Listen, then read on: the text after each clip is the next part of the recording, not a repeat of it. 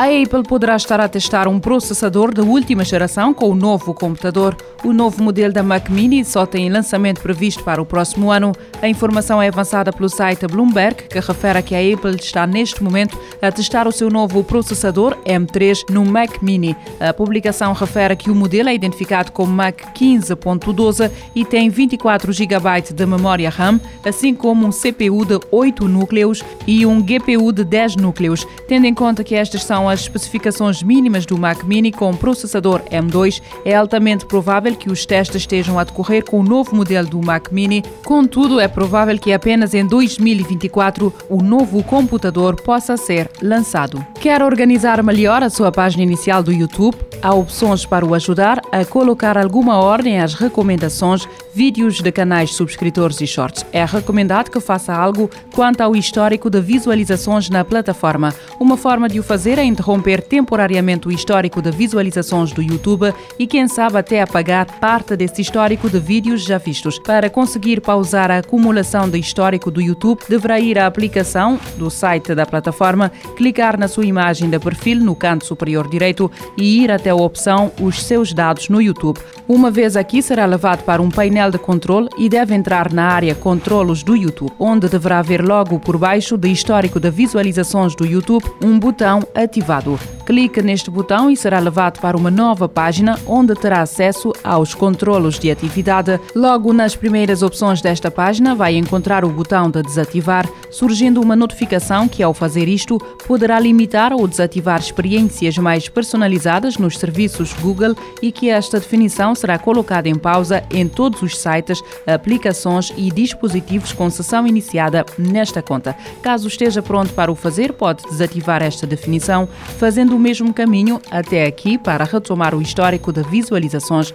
no YouTube. Por outro lado, se quiser apagar o histórico de visualizações no YouTube e ter uma página inicial mais limpa, deverá ir aos controles do YouTube novamente e entrar na opção Faça a gestão do seu histórico de visualizações do YouTube. Será então levado para uma nova página onde poderá ter um controle mais granular a respeito da eliminação do histórico de visualizações do YouTube. Poderá escolher apagar o histórico automaticamente após 3, 18 ou 36 meses e até eliminar manualmente. Será dada a opção de apagar apenas o histórico de visualizações do dia, de um intervalo personalizado ou até de todos os vídeos que já viu na plataforma. Os jovens empreendedores cabo-verdianos já podem candidatar-se para representar Cabo Verde no Web Summit Lisboa. As candidaturas decorrem até o dia 17 de setembro. Segundo a Cabo Verde Digital, serão selecionadas 10 startups cabo-verdianas através de concurso público para estarem presentes neste palco internacional.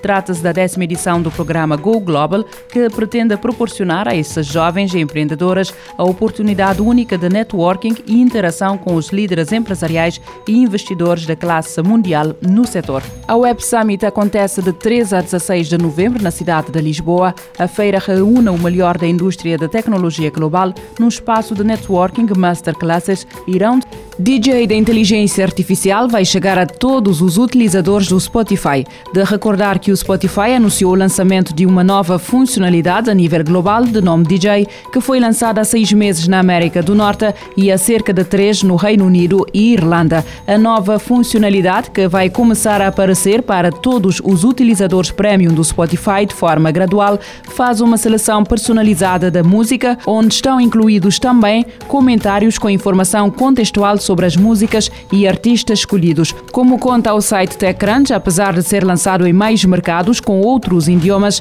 o DJ vai continuar a estar disponível apenas na língua inglesa. Uma ruptura de cabos submarinos está a afetar as comunicações internacionais de Angola.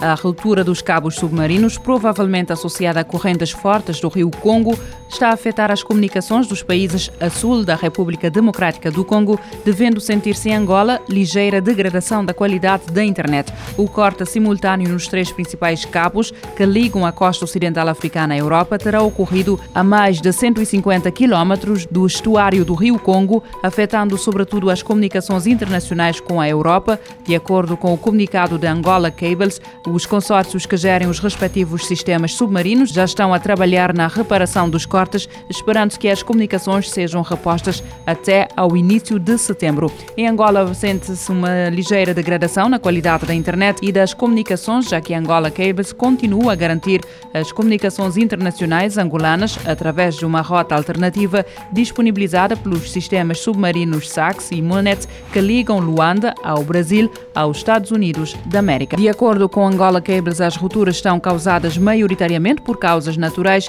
e por isso as redes de cabos submarinos e as operadoras internacionais têm planos de redundância onde o tráfego da internet pode ser desviado.